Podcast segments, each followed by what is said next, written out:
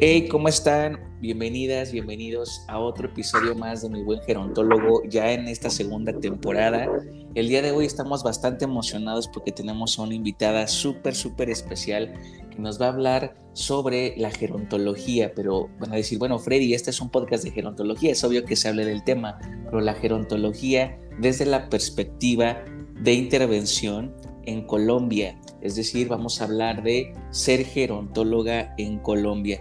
Y para eso eh, tenemos a una amiga muy querida, que es la querida Blanca Ayala, Blanca Ayala gerontóloga. Ella, pues bueno, como ustedes saben, es, es una de las influencers, pues bueno, más apoyada en redes sociales y que está bien ubicada en estos momentos porque ha motivado mucho la parte de la investigación, la parte de la promoción de la salud, pero sobre todo el reconocimiento del ejercicio profesional de gerontología. Recuerden que mi buen gerontólogo es un espacio para egresados, licenciados, licenciadas en gerontología, profesionistas en el área o público en general que les interesa el arte de la atención a las personas mayores, investigación del envejecimiento y cuidados para nuestra propia vejez. Bienvenida, querida amiga Blanca Ayala. Quisiera hablarles un poco sobre el, gran, gran currículum que tiene la gerontóloga. Ella, eh, eh, desde el momento en que yo me acerqué con con, ella a través de Facebook, a través de redes sociales. Créanme que es una persona súper humilde, es una persona súper buena onda, que al, primer contacto nos dijo, sí, sí quiero estar en el programa, sí quiero charlar con ustedes acerca de gerontología, pero sobre todo de, de la visión que tenemos acá y sobre todo la intervención de la gerontóloga. Ella es profesional en gerontología desde el 2010 que se ha desempeñado en el área administrativa como directora de hogares privados, administrando y gestionando recursos para la prestación de servicios sociosanitarios dentro del contexto de la atención integral a personas mayores, con experiencia, tiene muchísima experiencia en el trabajo comunitario, voluntariado en diferentes sectores sociales y grupos poblacionales y también, pues bueno, es conferencista en temas relacionados con vejez y envejecimiento, tiene muchísimo conocimiento en áreas relacionadas con la administración, planificación y control, herramientas estadísticas e indicadores de gestión, es asesora en sistemas de gestión de calidad para instituciones gerontológicas y de salud. Em, auditora en calidad interna certificada, es miembro de la Unión Latinoamericana de Gerontólogos y es miembro de la Red Iberoamericana desde el primero de agosto. Muchísimas gracias, querida amiga Blanca, por estar el día de hoy con nosotros. Yo sé que va a ser una charla súper amena. ¿Y cómo estás? ¿Cómo es todo por allá por Colombia? Buen día, Freddy. Muchísimas gracias por la invitación. Gracias a todos los que nos están escuchando. Eh, muy bien, gracias, gracias, gracias. Eh, pues el perfil, lo que tú me dices, es bien amplio. El área de conocimiento, súper encantadísima también de contar con ustedes y contarles un poco de, la experiencia de vida que, que ha tenido durante estos 10 años como gerontóloga. Perfecto, amiga. Muchísimas gracias. Créeme que desde acá, desde México, yo sé que en muchos países te seguimos en tus redes, seguimos tu visión como gerontóloga, pero sobre todo lo que nos encanta de ti es este posicionamiento que poco a poco has logrado. Yo sé que son bastantes años, que no es fácil, pero que ahora que te vemos en redes y que tenemos esta fortuna de ver cómo te proyectas y cómo proyectas a la gerontología, pues nos motivas a seguir un modelo, ¿no? un camino para el ejercicio profesional. Pues amiga, vamos a darle, vamos a darle con las preguntas. Eh, nos encantaría saber aquí en México y en otros países, eh, en Colombia, ¿cuál es el perfil laboral de, una gerontóloga? Bueno, mira, desde la gerontología eh, se abarca todo el proceso de envejecimiento en el ser humano. ahorita se han hecho algunas modificaciones en los perfiles, dependiendo en la actualidad de la demanda cuando, bueno, de, dentro de mi carrera, en mi profesión, pues nosotros teníamos cuatro directrices, que una era la parte de educación, la parte administrativa, de investigación y la parte social. Eh, dentro de eso vemos que el perfil del gerontólogo es amplio, el campo laboral del gerontólogo es bastante amplio, pero eh, los gerontólogos han quedado en este momento un poco mm, hacia la parte administrativa y vemos muy pocos gerontólogos eh, que ignoren la, en la educación o en la parte investigativa. Em, dentro del área laboral de un gerontólogo eh, están las entidades públicas, las entidades privadas, las ONGs, em, algunos gerontólogos, eh, compañeros y colegas también trabajan en en sus propias instituciones, la mayoría, la mayoría de, mis colegas, o por lo menos la generación que ha estado, que estudió conmigo, la mayoría tiene pues sus residencias eh, para personas mayores, obviamente focalizando la atención en esos cinco años, porque es una carrera eh, profesional enfocada en el mejoramiento de la calidad de vida de las personas mayores que residen allí pero habemos otras personas que trabajamos con otro grupo eh, poblacional. Yo he trabajado con jóvenes, con niños, con adulto joven y con adulto mayor. Eh, eso depende también como del eh, perfil en el cual uno quiera organizar su o direccionar su campo laboral. Eso, eso depende mucho depende mucho también del gusto. Hay personas que por lo menos en, el área de salud no les, en el área, perdóname, en la educación no les gusta eh, hacer lo que en el caso mío hago, que es de conferencias, les da miedo, son muy tímidos, eh, entonces van y trabajan en el área administrativa, eh, con colegas míos que trabajan también en el Estado, en la parte gubernamental. Entonces es depende, todo depende, depende de, del gusto que cada uno tenga y eh, pues como lo decía anteriormente, nosotros tenemos muchísimo, mucho, mucho campo para trabajar, mucho campo para, para desempeñar nuestro conocimiento.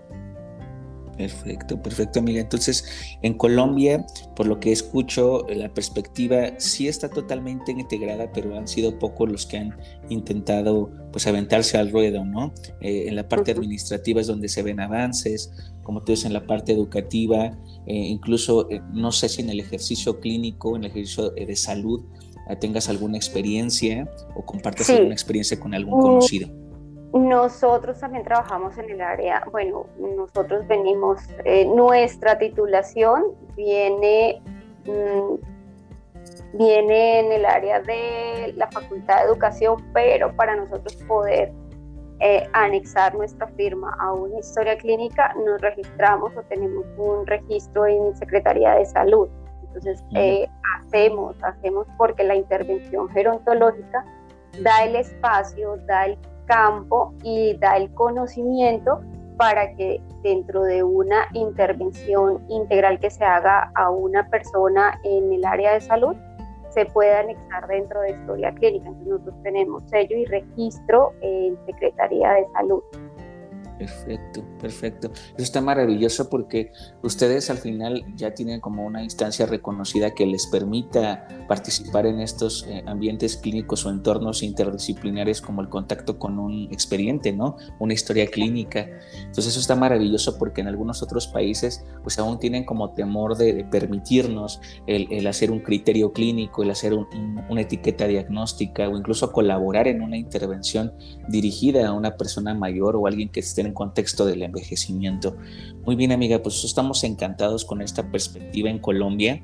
Eh, a veces nos encerramos, ¿no? Pensamos que, nuestro país es el único eh, lugar donde se avanza en este tema de la ciencia, pero realmente otros países están más avanzados o algunos todavía les falta y aquí lo importante es como tener este contacto, ¿no? Este, este contacto internacional para ver una mirada más global. En ese sentido, amiga, en tu opinión personal, ¿La, gerontología es una profesión reconocida en Colombia? Mm, sí, sí es reconocida, pero todavía nos falta, nos falta bastante camino por, por eh, seguir empoderando la, profesión. Hay un, hay un, digamos, un, pro y un contra. Uno, el pro es que eh, la gerontología, inclusive ahorita en el tema de pandemia, se vino a fortalecer, las instituciones requieren, tanto públicas como privadas, gerontólogos. Nosotros tenemos una resolución eh, dentro de la resolución en las instituciones para personas mayores, pues se pide, eh, no se exige, pero sí se pide que haya un gerontólogo que eh, oriente y es, lidere los equipos interdisciplinarios.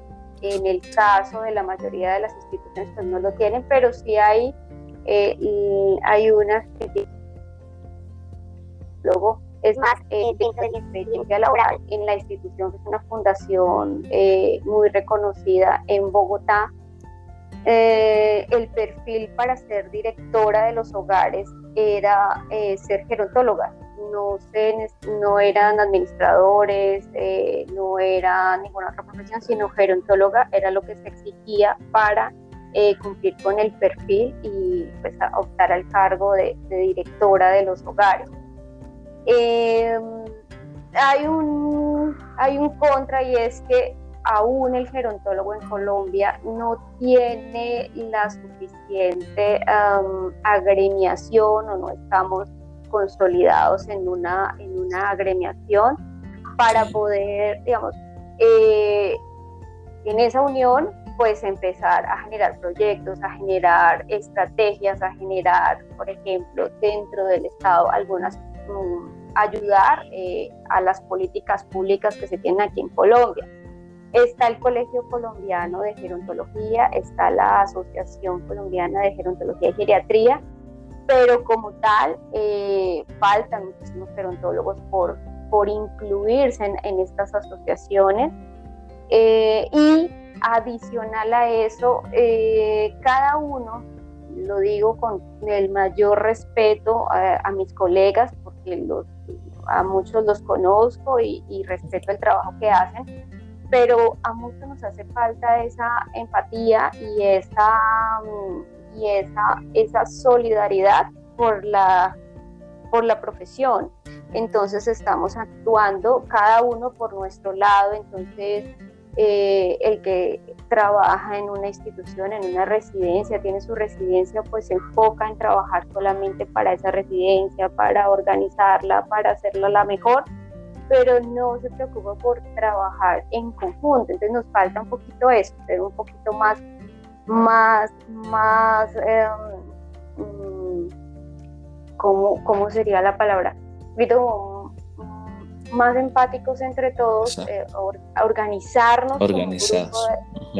Como, grupo como, grupo de gerontólogos y empezar a impulsar un poco más la carrera, pero sí es, sí es conocida, sí un gerontólogo ya, ya tiene un poco de reconocimiento a comparación de hace 10 años, cuando yo me acuerdo que cuando salí de la universidad yo decía, Dios mío, ¿qué voy a hacer?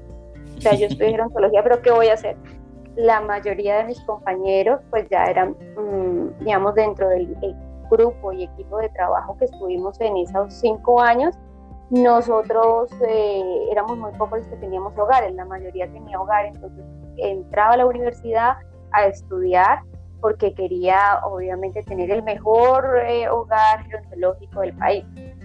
Y entonces yo decía, uy, gastarse cinco años, gastar, la, el, gastar cinco años solo para administrar un hogar, entonces no era lo que yo quería. Estuve en algún tiempo sin hacer nada, en, otras, eh, en otra área laboral, en algo administrativo, pero fuera de la gerontología. Después dije, bueno, voy a retomar mi carrera, voy a empezar a, organizar y a trabajar. Eh, empecé en una institución, eh, en una, lo que aquí llamamos IPS, en una IPS, y posterior pasé a ser directora de un hogar una de unos hogares en una fundación. Entonces, eso fue generando en mí un poco más de experiencia y actualmente trabajo, bueno, renuncié a, a, ser directora de hogares, trabajo haciendo conferencias, haciendo asesorías de manera particular. Obviamente todo desde la virtualidad porque pues, la situación actual con esta pandemia no nos permite hacer actividades, hacer ningún tipo de intervención de manera presencial. Entonces todo se hace desde la virtualidad, que es también una herramienta interesante e importantísima que deben de tener no solo los gerontólogos, sino todos los profesionales hoy día, porque pues vemos la dinámica que está teniendo el mundo hoy en día y eh, nos da las, inclusive nos da hasta las mismas herramientas para que nosotros sigamos laborando, sigamos eh, generando esas, eh, mm, ese, ese reconocimiento de nuestra profesión, que inclusive fue algo que se expuso en un documento que se envió al Ministerio, Ministerio de, de Salud aquí en Colombia en el 2015, en donde se en un documento formal donde se hablaba de, del perfil del gerontólogo.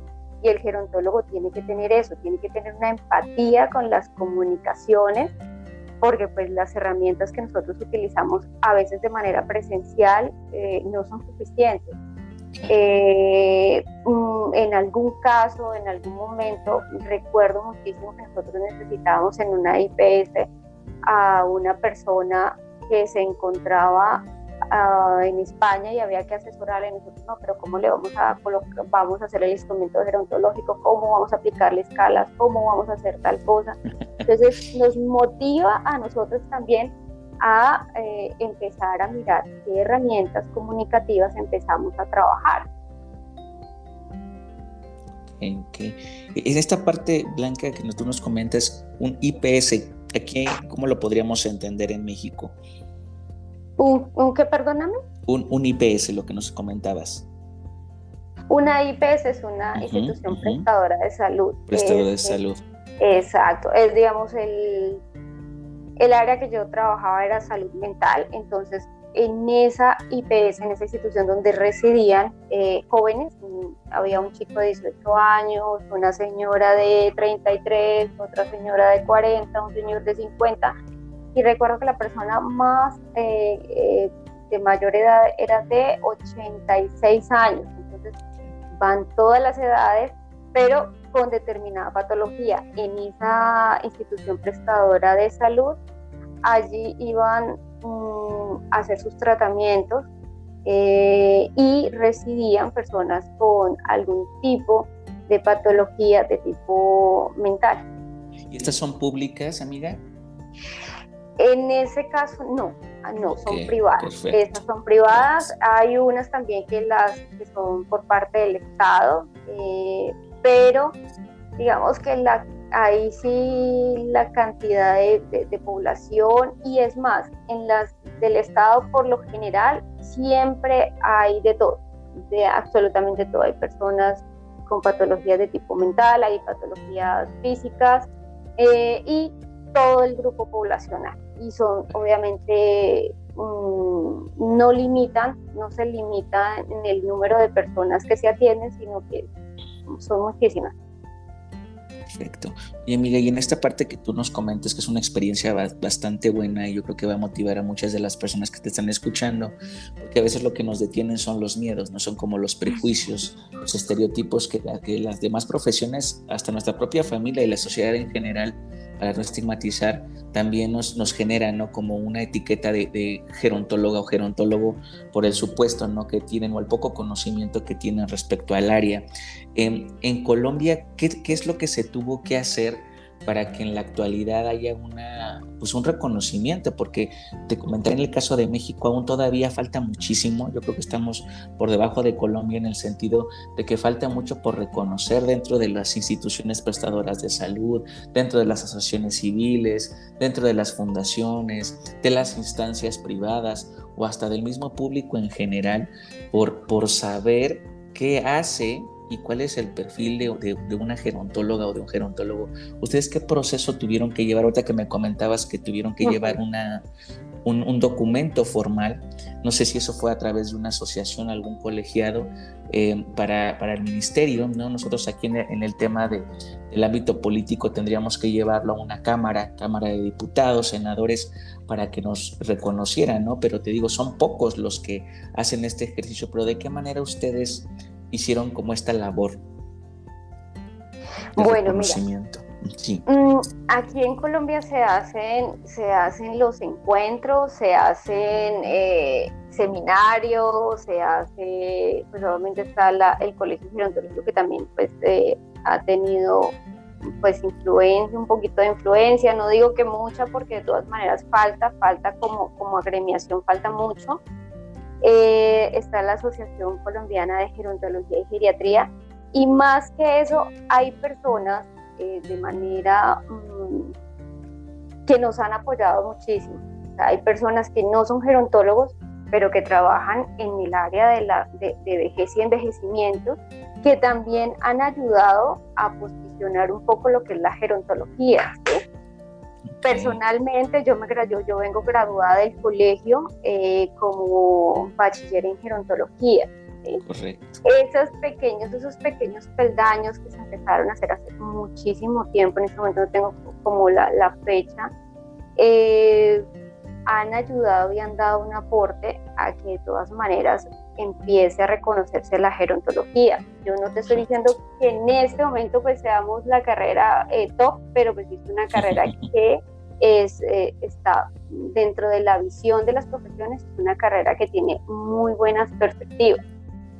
Eh, hay personas que de una u otra manera, como te decía ahorita, han apoyado muchísimo la gerontología y a los gerontólogos. ¿Qué pasa? Y siendo muy honesta, siendo una persona sin, eh, sin entrar a criticar y sin de pronto generar la discordia, pero nos hace falta a los gerontólogos eh, eso, eh, generar entre nosotros estrategias de empoderamiento de la profesión, que es lo que yo veo con algunos colegas que tengo en México. En México yo me quedo el nivel de ustedes es muy bueno. Eh, conozco a algunos gerontólogos, Alejandra Serrano, eh, a un gerontólogo que es muy, me encanta porque lo escucho, me fascina porque es un, es un gerontólogo que tiene unos conceptos muy claros de lo que es la gerontología y él pues obviamente desde la eh, desde desde que desde su área él trabaja, trabaja también creo que haciendo asistencia. Él no es, no es un chico muy bueno, es un gerontólogo muy bueno de, de, México. Dentro de eso también hay profesionales que no son gerontólogos, pero que ayudan a impulsar la gerontología, como es el doctor Pepe Valencia. Él está generando actualmente un apalancamiento con los gerontólogos no solo de México, sino de Latinoamérica. Entonces es interesante ver que poco a poco inclusive las redes sociales nos han ayudado muchísimo. En el, en el momento en que nosotros empezamos a subir contenido interesante, empezamos también a generar algunos conceptos claros de lo que es la gerontología, porque antes la gente no tenía ni idea qué hacía un gerontólogo. Entonces, eh, recuerdo que en mi época eh, alguien en, una, en una institución donde fui me decía, es que ustedes los gerontólogos vienen a cuidar viejitos, literalmente, así, vienen a cuidar los viejitos. Yo decía, pero cinco años de carrera para uno venir a cuidar viejitos es como complicado, ¿no? Así es. Pero cuando ya empezamos a andar un poco en lo que nosotros hacemos, por ejemplo, yo le estoy dando un enfoque diferente a la gerontología. Me encantan las conferencias. Considero que, que en, las conferencias uno deja mucho, da mucha información interesante. Y quienes se interesan por esas conferencias, mm, a veces no son, no son las personas jóvenes, son adultos mayor y los mismos gerontólogos, porque hemos hecho ah, intervenciones o hemos hecho algunas charlas pequeñas y quienes se interesan por lo que nosotros estamos eh, dando son los mismos gerontólogos, ¿sí? Entonces no se preocupen, cada quien, a, los, a los gerontólogos, a los amigos que nos escuchan, cada quien empieza a buscar su razón de ser. Entonces, y la razón de ser es eh, dentro de, porque uno se tiene que caer y uno dice, bueno, esto no es lo mío, yo recuerdo que en alguna ocasión a mí me tocó, eh, me tocó en una institución, eh, inclusive hasta ser de enfermera, yo decía a las enfermeras, Dios mío, yo como admiro a esa señora, yo, admiro mucho la enfermería, o sea, es, es, una labor maravillosa, es una labor muy noble, sobre todo que requiere mucho trabajo. Y yo decía, no, esto no es lo mío, no es lo mío, me enfermé, me dio eh, yo veía como, bueno, sé inyectar porque pues lo único que hice fue aprender, aprenderles a ellas a canalizar, a inyectar, a hacer, pero no es mi campo de acción porque inclusive yo no estoy habilitada para hacer ese tipo de, de, prácticas, como tampoco estoy facultada para formular medicamentos, eso es lo más, eh, para mí es lo más antiético en la profesión y eso lo hacen actualmente algunos gerontólogos. Entonces eso es lo que hace que se dañe un poco la... la imagen del ejercicio, de lo que tiene que hacer.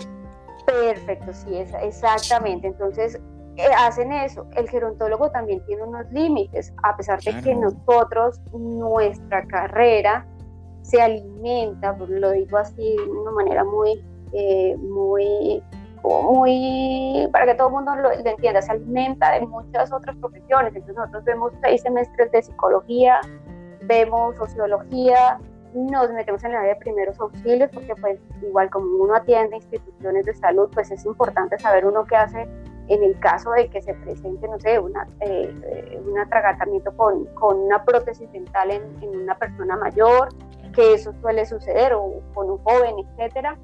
Eh, uno ve epistemología, farmacología, porque también es importante conocer los fármacos, en el, sobre todo en las personas mayores que tienen esa eh, cantidad de medicamentos para múltiples patologías que se presentan en la, en la, en la, en la vejez.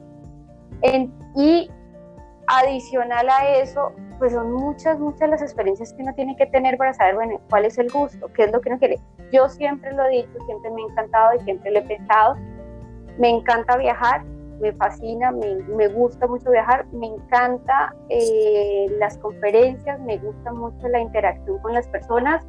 El área social me parece espectacular, me gusta muchísimo. La administración es algo muy lindo, lo respeto, lo he trabajado, pero es algo complicado. Para mí es complicado estar en una oficina, estar como enclaustrada siempre en lo mismo para mí es, a veces es tedioso, no, no es, no, me hallo. No, me hallo. A mí tampoco me fastidia formatos por todos lados, la parte administrativa, es como encerrado. La verdad, no, creo que siento que no. Aunque sí es una habilidad, ¿no? Que tenemos que desarrollar. Como tú dices, me hallo, soy, saber ser, la verdad no creo. En el ámbito administrativo, bueno, hay quienes les encantan, ¿no? Y hasta se pulen y, tienen esta gran capacidad de ponerle detallitos a sus formatos y, les gusta esta parte del discurso, les gusta esta parte de la imagen, incluso en oficinas, en ambientes como del servicio público. Pero como tú dices, es algo de identidad, algo que tienes que encontrar. Entonces, amiga, con todo esto que nos estás compartiendo y que yo creo que es maravilloso porque sé que estás tocando eh, pues el alma de muchas personas que estamos en formación o que ya son egresados o que ya están trabajando en el ámbito porque dicen, bueno, yo, como tú decías, yo no estudié tantos años para venir a cuidar ancianos en dependencia que tienen una situación de fragilidad o no vengo a usurpar, ¿no? O a, usurpar un papel como de un geriatra, como de una enfermera geriátrica, o sea, porque también esa parte de los límites que tú nos comentas a veces están desfasados, a veces yo creo que en, la misma formación no nos, no nos aclaran cuáles son nuestros límites, nuestro campo de acción, eh, y entonces es por eso que voy a, a esta pregunta y para que la gente también que nos está escuchando sepa, porque luego dicen, ¿qué hago? ¿Lo mando a este adulto con un gerontólogo, con un geriatra. ¿Quién dará mejor cuidado? ¿Una enfermera con especialidad en geriatría o agricultura y, o un gerontólogo? Entonces voy con esta pregunta, amiga. ¿Cuál es el campo, desde tu experiencia, el campo más preciso de acción de una gerontóloga?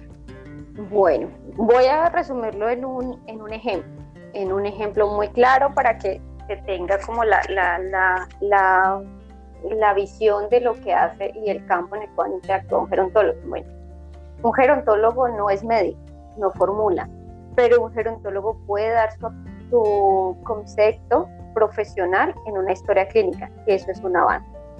El gerontólogo orienta, no, orienta, no, lidera los equipos eh, interdisciplinarios, es decir, mm, la señora Pepita tiene en este momento eh, algunos, eh, bueno, una patología de tipo mental.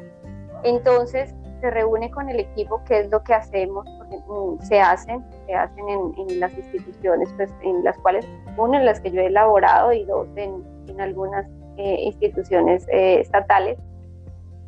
Se reúne el equipo interdisciplinario lo que hace es, eh, está el médico, está la fisioterapeuta, la terapeuta ocupacional, está la psicóloga, por lo general eh, solamente está el psiquiatra o el geriatra cuando la institución cuenta con esas profesiones, pero es muy poco, no, no es muy común que estén dentro de las instituciones, dentro, dentro del, del equipo de trabajo. A veces se hacen de manera externa, que se llaman, por ejemplo, hoy día eso se llaman médicos o especialistas de enlace, que van, se contratan unas horas estos especialistas, el psiquiatra, el pediatra eh, o un neurólogo para trabajar con, con la institución, pero son ciertas horas y en casos muy específicos.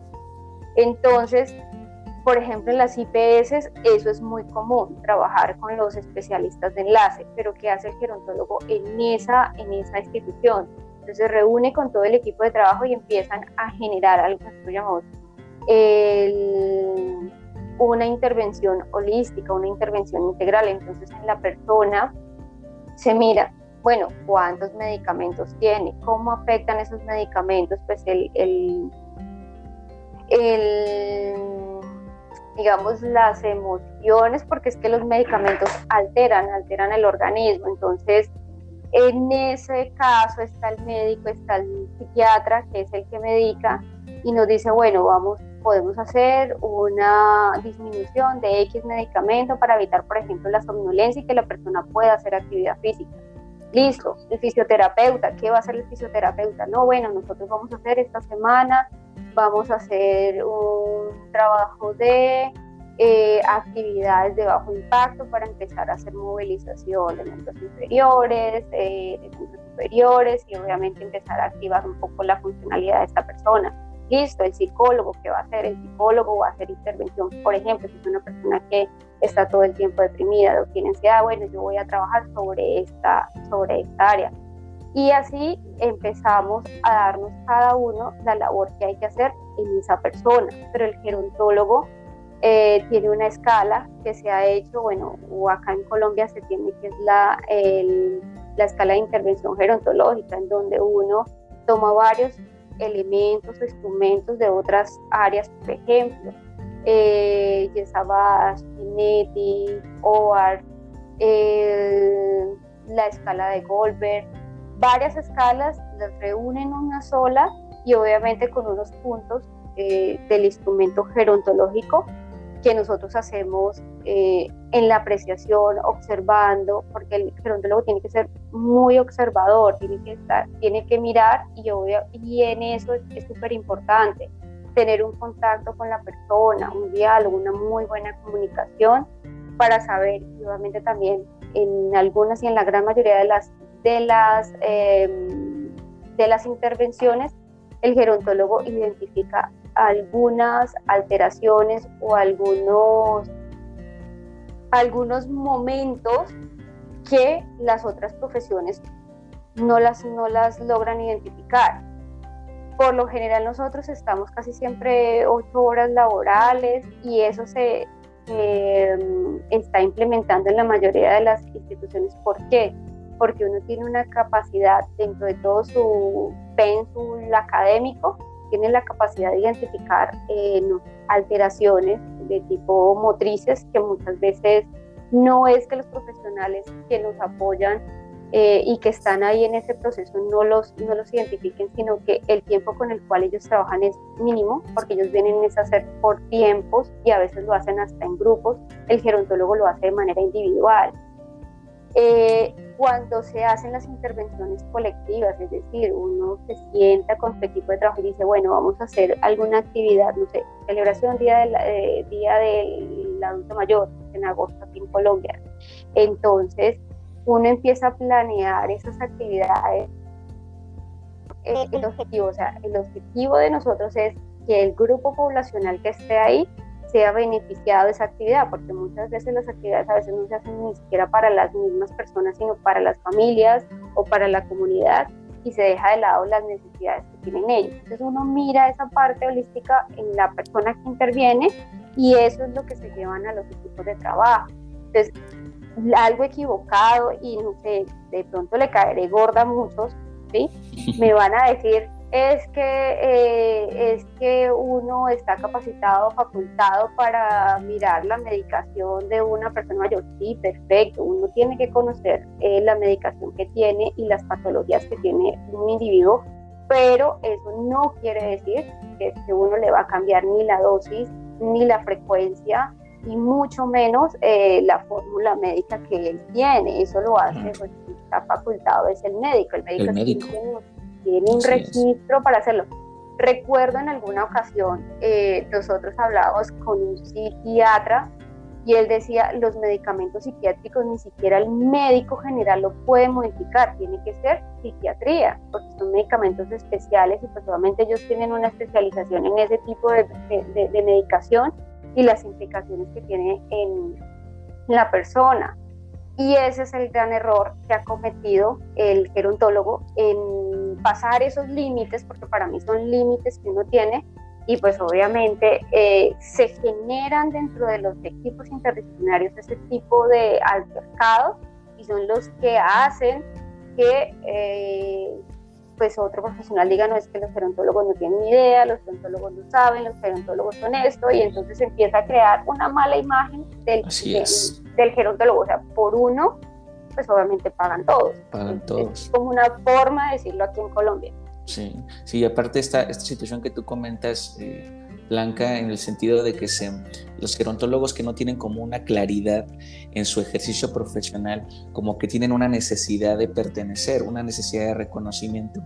Y eso a veces lleva a, cometer este tipo de actos que al final pueden llegar a, lesionar tanto su, ética y moral profesional, así como la situación del paciente, ¿no?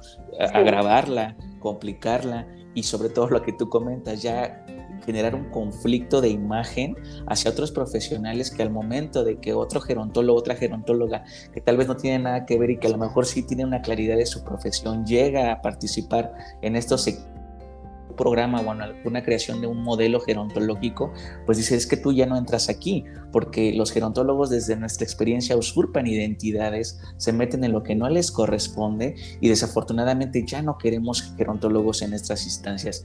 Entonces, amiga, ¿tú cómo crees que, nosotros pudiéramos llegar a, a, una claridad? Porque yo sé que... Eh, muchos gerontólogos como que están en esta batalla de saber si dedicarse a los cuidados, ¿no? Por la necesidad también económica, necesidad de comer, porque tienen familias, porque a lo mejor dicen, yo estudié tantos años aquí y no tuve una claridad de eh, cuidar o dedicarme a otra cosa o estudiar otra cosa, porque también he tenido colegas que mejor se dedican a estudiar otra licenciatura, psicología, terapia física, para complementar o, o dedicarse a otra cosa o en el ámbito de rechazar, ¿no? Sabes que yo aviento la toalla, no quiero saber de gerontología en mi vida.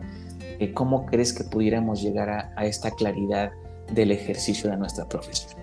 Bueno, algo importante que yo he hecho es em, actualizar la gerontología cada día, siendo una, siendo una profesión que está muy ligada al área de salud eh, estamos trabajando en el proceso de envejecimiento y ustedes saben que la dinámica, la dinámica demográfica cambia, cambia constantemente, entonces las estadísticas nos están diciendo ahorita que en el 2025 eh, tanta población va a ser adulta mayor, ¿cómo vamos a responder a ese tipo de, de población? ¿Qué vamos a hacer? El gerontólogo también tiene que empezar a actualizarse, participar en los seminarios, en los congresos, eh, no solamente de, su país, sino en, otras, en otros contextos. En Latinoamérica hay varios congresos, hay, hay muchos congresos, y yo me baso personalmente, o sea, desde mi, desde mi formación personal, me gusta mucho orientarme con las publicaciones que salen en España. Son publicaciones muy buenas, son publicaciones que también se acoplan a las necesidades que tiene Latinoamérica. Obviamente uno eh, no todo lo va, como se dice, uno no todo se lo, se lo va a, mm, a, traer entero y va a, mm, aplicar esos conocimientos acá, porque pues hay cosas, hay contextos que no, no, no van, pero ¿qué puede hacer uno? Eh, ahí estamos trabajando el área de, de, educación y de investigación. Bueno, entonces venga, lo que nos están dando allá, empecemos a aplicarlo, empecemos a mirar, modifiquemos algunas cosas, obviamente con los referentes y citando pues la referencia, porque pues eso también es bien importante, y empezar a actualizarnos. Yo he hablado con algunos colegas y amigos y ellos no están enterados de algunas de las eh, de los modelos de, de, trabajo del gerontólogo actual, están muy desfasados, hay algunos gerontólogos que no manejan, por ejemplo, las herramientas tecnológicas, hay compañeros que pues le tienen pereza, por ejemplo, a leer, es importantísimo empezar a mirar, a mirar ese tipo de documentos, eso nos hace un poco no más sabios, pero sí más inteligentes para el trabajo, de, el trabajo del día a día. Eh, es importante y es necesario y es súper, súper chévere también. Nosotros mismos demos nuestro conocimiento, o sea, si nosotros estudiamos, si nosotros sabemos, empecemos a generar ese conocimiento y a que otras personas, el conocimiento es algo universal, no es algo único. Yo me quedo con ese conocimiento, pues no va a servir de nada. Empecemos a publicarlo en, nuestras páginas de internet, en nuestras redes sociales, en, en algunos documentos que son necesarios para el resto de los colegas y es más, para otras profesiones. Porque, por ejemplo, eh, los médicos se interesan mucho en saber qué hace un gerontólogo un geriatra, eh, bueno, un psiquiatra, qué es lo que hace un gerontólogo. Entonces, es interesante empezar a generar ese tipo de conocimiento, dejarlo plasmado, y, mm, pero no solamente para nosotros, sino para otras carreras y que también se den cuenta y reconozcan un poco la gerontología. Correcto, amiga. Me encanta entonces tu, mirada y yo creo que eso es algo esencial, chicos, chicas que nos están escuchando. La actualización es súper importante, yo creo que es fundamental en, el ámbito de que las enfermeras lograron una, una, buena asociación para el reconocimiento de su profesión, así como los médicos, así como los nutriólogos aquí en México, incluso van por el mismo camino en, el ámbito también de psicólogos, en el ámbito de otras profesiones, créanme que si que como ese, ese celo profesional, porque también veo eso, Blanca, no sé tú qué opinas, el celo profesional, eh, el que los demás crecen y a lo mejor yo me siento como estancado y, y, a lo mejor no tengo las herramientas o de salud mental incluso, ¿no? De, de autoayuda, ¿no? Porque a veces es lo que no nos permite avanzar, atender nuestra propia salud, queremos atender la salud de otros y nosotros estamos totalmente abandonados en ese sentido. Amiga, para, para nos acaba el tiempo, quisiéramos tener más tiempo para, para tenerte, platicar contigo. Quisiéramos orientarnos a una pregunta en el sentido de una responsabilidad, porque tú hablas mucho sobre lo que hay que hacer, lo que se debe hacer, porque si solamente tenemos un buen camino para tener un buen reconocimiento en el ámbito de la gerontología. ¿Cuál es la responsabilidad social que tiene una gerontóloga actualmente, y no solamente en Colombia, Blanca, sino, sino en todo el mundo? Uy, pues la responsabilidad es grande, nosotros tenemos mucho, sobre todo eh, realizar un cambio, hacer un cambio, eh, el cambio de percepción de las personas, de todas las personas, en lo que es el proceso de envejecimiento. Yo ahorita, por ejemplo, veo eh, que se está hablando sobre estar fitness, estar súper chévere, bueno, el estado de salud físico, verse divino, verse bello, pero no estamos metiéndole nada a la cabeza. Entonces, empezar nosotros a generar esos cambios. Miren, no solamente trabajemos con adulto mayor, hay mucha población. Vamos con hasta la muerte hay personas que, por ejemplo, por el tema del COVID requieren un acompañamiento. Nosotros vemos y, dentro, del cerebro, dentro del semestre vemos tanatología. Perfecto. Entonces hacer un acompañamiento en el buen morir. ¿Qué más podemos hacer? Bueno, trabajemos en hábitos de vida saludable, en un envejecimiento activo, en un, en un proceso de envejecimiento activo y saludable. ¿Y cómo lo logramos? Trabajando con niños. Yo por lo menos he trabajado y hicimos un trabajo muy lindo en uno de los hogares eh, era llevar chicos de los colegios, eh, niños desde los 5 años, a que hicieran actividades con las personas mayores, con personas de a partir de 60 años en adelante. La más longeva era una señora de 103 años. Y ese trabajo intergeneracional es enriquecedor, es muy, muy bueno. Adicional a eso, em, empezar nosotros también a participar. Yo veo en los congresos muy pocos, muy pocos gerontólogos de, que participen en los, en los congresos.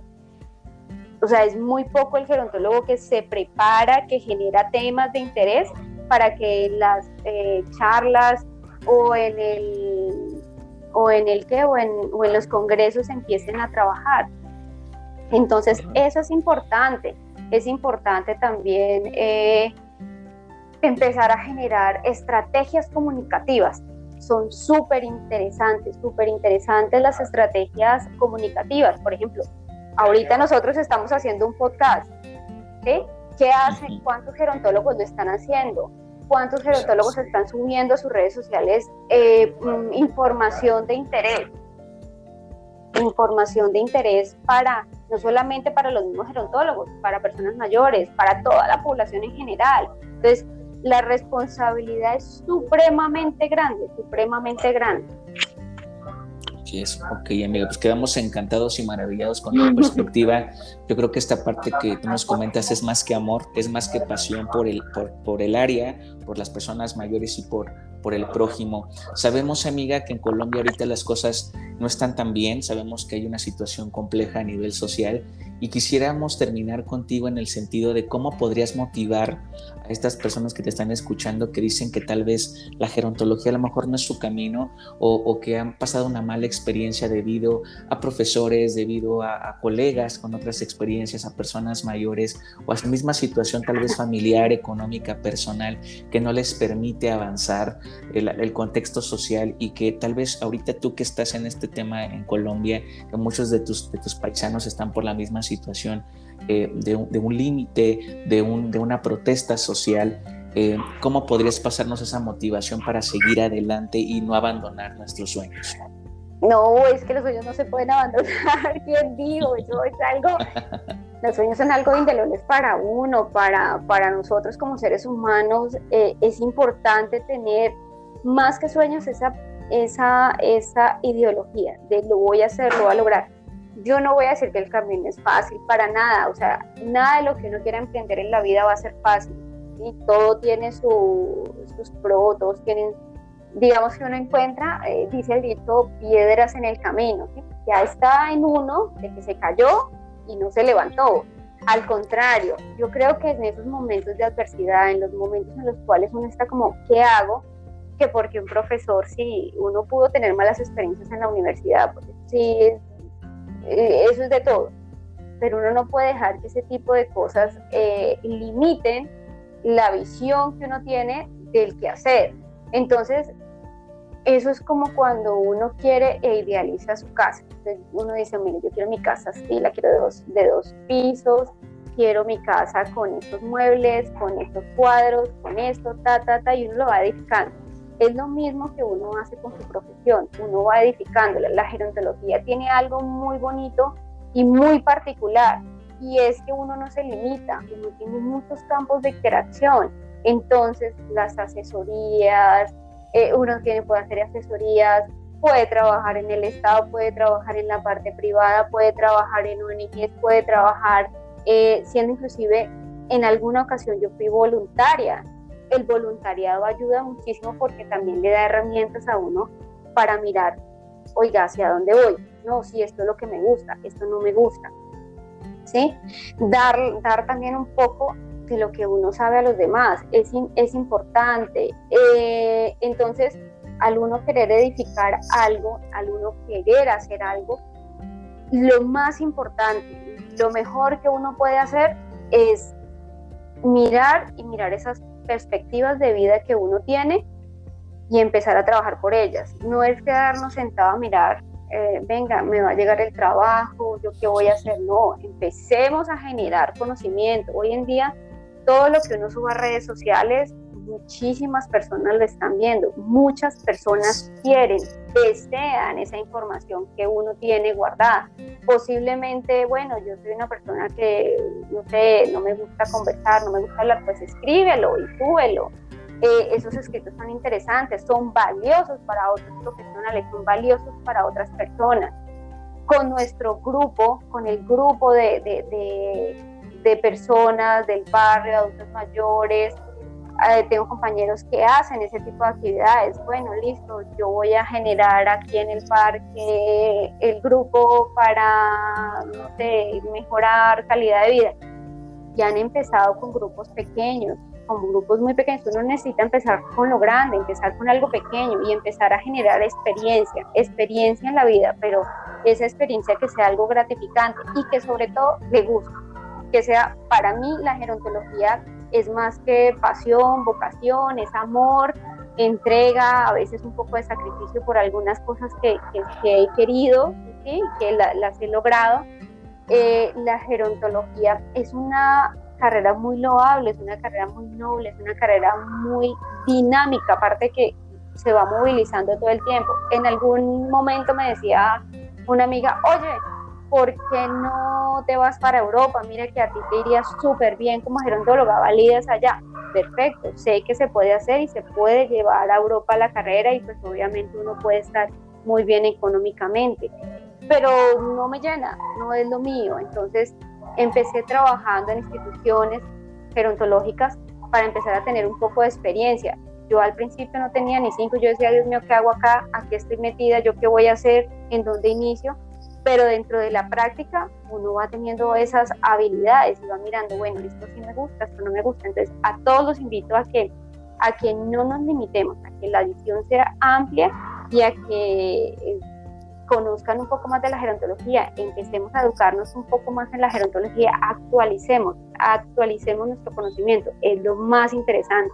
Hoy en día la Organización Mundial de la Salud nos reconoce eh, y eso es algo eh, positivo, positivo dentro de los artículos que se puedan leer de la Organización Mundial de la Salud, están reconociendo al gerontólogo como un profesional y una profesión visionaria, una profesión de futuro. Entonces empecemos a mirar eso y eso nos estimula, eso nos ayuda a mirar que la gerontología no es algo estático, sino que es algo dinámico y es algo que a futuro nos va a traer pues a muchos de los que trabajamos en gerontología eh, no solamente reconocimiento, porque pues a veces el reconocimiento solamente será como parte del ego que uno tiene, pero también nos va a traer eh, satisfacciones, satisfacciones por eh, el grupo de compañeros o colegas que viene atrás, porque uno no solamente trabaja para su presente, sino para esas personas que vienen detrás de nosotros mirando el trayecto que estamos llevando. Entonces no se desanimen, no se desanimen, es una carrera preciosa, es una carrera muy bonita y empecemos a, a, trabajarle a la gerontología para que sea mm, en unos cinco años de pronto un poco más reconocida, muchísimo más reconocida. Así es, amiga. Muchísimas gracias.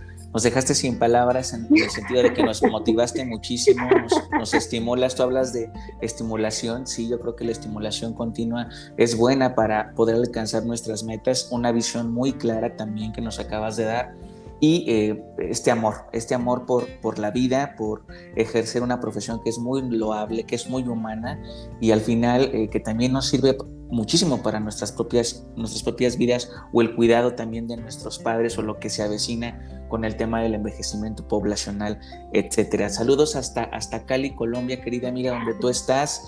Eh, la verdad, México es un país que envejece a pasos agigantados. La experiencia que tú nos estás dando de Colombia también nos motiva a prepararnos para nuestro país, a, tener mejores prácticas en el ámbito profesional, pero también en el, en el ámbito de la vida saludable. Amiga, ¿dónde te podemos encontrar? Si nos puedes compartir tus redes. Claro que sí. Eh, en Facebook y en Instagram, gerontóloga Blanca Ayala. Eh, sí, también hay una página en internet que es arroba gerontovirtual en Facebook y en Instagram, geronto virtual. Ahí nos pueden, pueden mirar algunas eh, información bastante interesante, pues que no solamente estoy yo, estoy eh, con algunos otros profesionales súper queridísimos que trabajan eh, proceso de vejez y envejecimiento. Eh, nos pueden seguir en esas, en esas redes sociales. Pues ya está chicos, a seguir a la gerontóloga Blanca con todos los contenidos que sube. Sin duda son contenidos muy, muy buenos y también tener este, este contacto internacional en el sentido con otras personas dedicadas al proceso de envejecimiento y la construcción social de la vejez. Quedamos encantadas, querida amiga, muchísimas, muchísimas gracias por, por tu tiempo, porque nos regalaste este tiempo para escucharte, para platicar contigo, pero sobre todo nos dejaste esta experiencia tan loable de que ser gerontólogo es el mejor camino que pudimos elegir. Muchísimas gracias, querida amiga. Saludos. No sé si quieres enviar algún saludo, alguna dedicatoria especial de este podcast. A ti, Freddy, muchísimas gracias. A todos los amigos de México, mil y mil gracias por escuchar. Em, pues no, agradecidísima, infinitas gracias por, por este maravilloso espacio y pues esperamos que no sea el único. Entonces, Así es, eh, amiga. El único ni el último. Eh, ni el último, exactamente. mil gracias, mil gracias.